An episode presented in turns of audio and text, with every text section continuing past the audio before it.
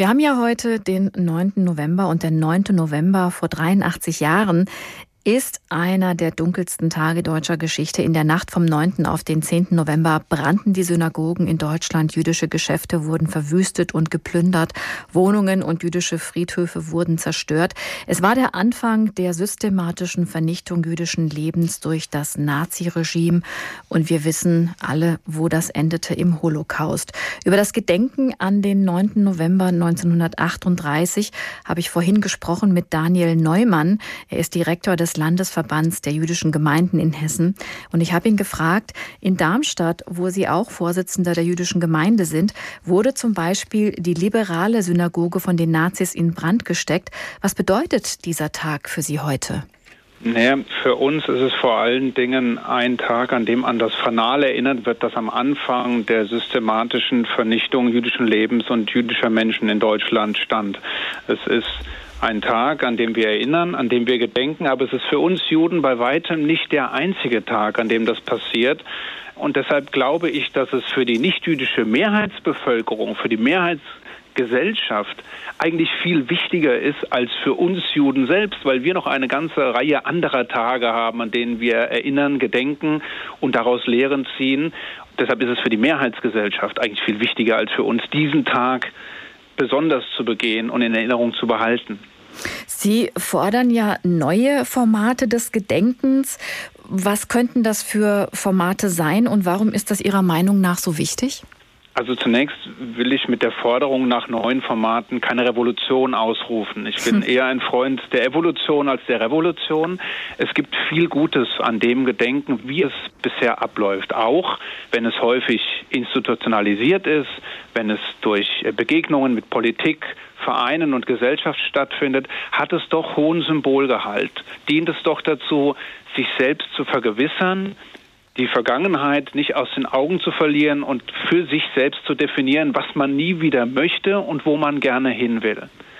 Das Problem, was sich zunehmend stellt, ist, dass man junge Menschen immer mehr verliert, dass das Gedenken als solches ohnehin nie ein Straßenfeger war, ohnehin nie große Teile der Bevölkerung angesprochen hat, sondern immer auch auf kleine Kreise beschränkt war. Und jetzt in einer Zeit, in der Zeitzeugen, in der das authentische Erleben von Vergangenheit, von Geschichte zunehmend abhanden kommt, ist es umso wichtiger, neue Formate zu finden, um auch junge Menschen anzusprechen.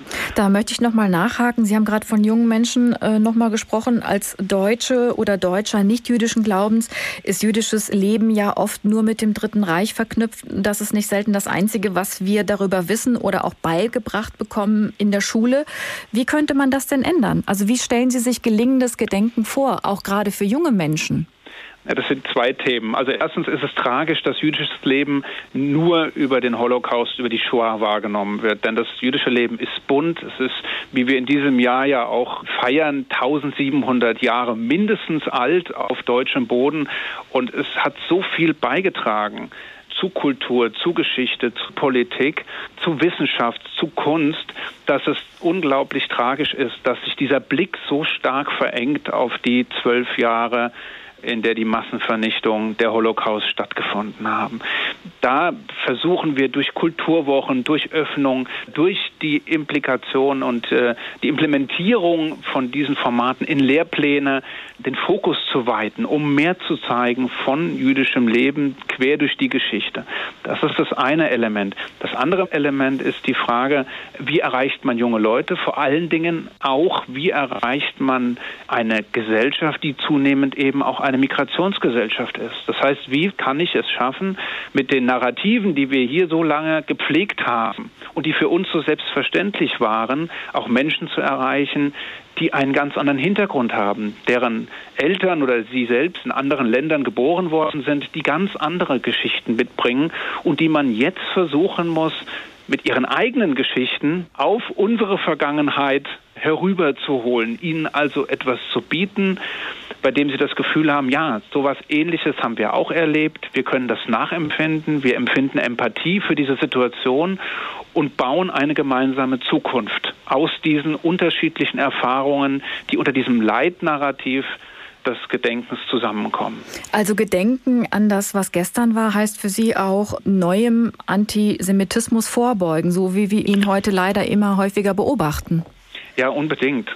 Also es ist einerseits natürlich eine Verbeugung vor den Opfern und eine Auseinandersetzung mit der eigenen Vergangenheit, aber die hat ja auch ein Ziel, die hat ja auch einen Zweck.